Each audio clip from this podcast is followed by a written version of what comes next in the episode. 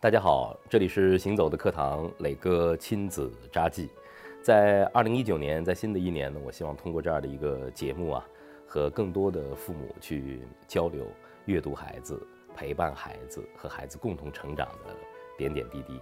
呃，希望呢，我们能够共同收获啊，陪伴孩子成长的喜悦，当然也是五味杂陈的一个过程。我最期待的就是分享与交流。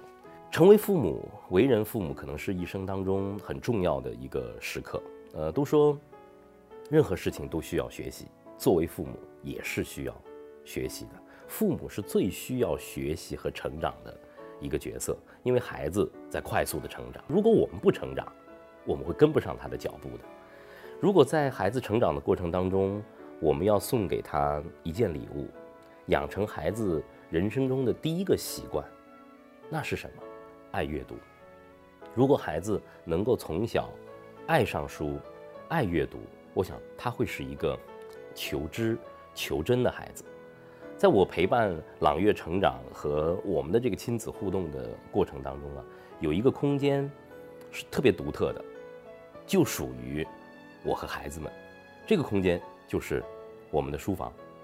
呃，朗月在很小的时候，两三岁的时候，他就会说，书房就是。我的家，当他们说出这句话的时候，其实我作为父亲陪伴他们成长的时候，我是无比的欣慰的。他们为什么会爱书房？我在想啊，因为他们在书房里学会爬行，学会走路，他们对这个地方实在是太熟悉了。我的书房里地方不大，但是呢有一块地毯，他们一边爬一边抓到他们身边任何的东西。在书房里，我的一些小小的摆件。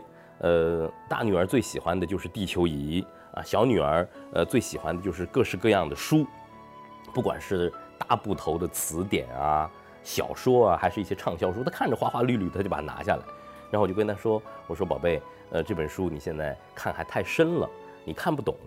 呃，等以后长大了，爸爸会给你们看的。这些有一搭没一搭的话，对孩子说，他们那个时候可能还不会讲话，有用吗？其实。”特别有用。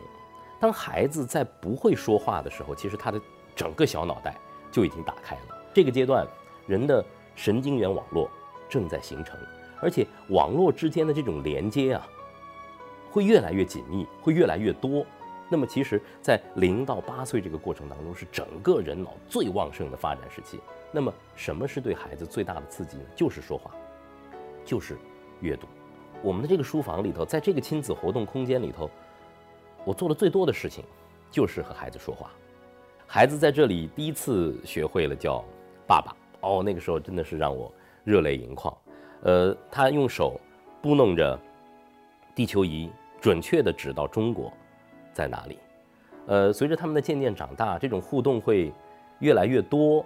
呃，一个小红帽的故事，三只小猪的故事，它都可以变化出无穷的可能。他们会问很多的问题，比方说，为什么猪弟弟盖的是茅草屋？为什么猪哥哥盖的是小木屋？为什么猪妹妹盖的是石头屋？他们有什么不同？我们要向谁学习？我不给他们固定的答案，而是和孩子一起去探索。书房是孩子爱提问题的启蒙，呃，也是我在阅读的过程当中发现的。其实，一个孩子他能不能够养成良好的呃学习习惯，养成良好的阅读习惯？和你家里的藏书量很有关系，和父母之间和孩子的这种阅读时间非常有关系。边走边聊，磊哥的亲子札记，希望陪伴大家度过一年的时光。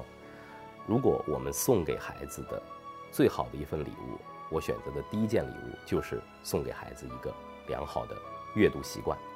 你有和孩子的亲子阅读时间吗？你们的书房时间是怎么度过的？我希望大家跟磊哥呃多互动啊，我会回复每一条留言。磊哥的亲子札记，享受和孩子成长的点点滴滴。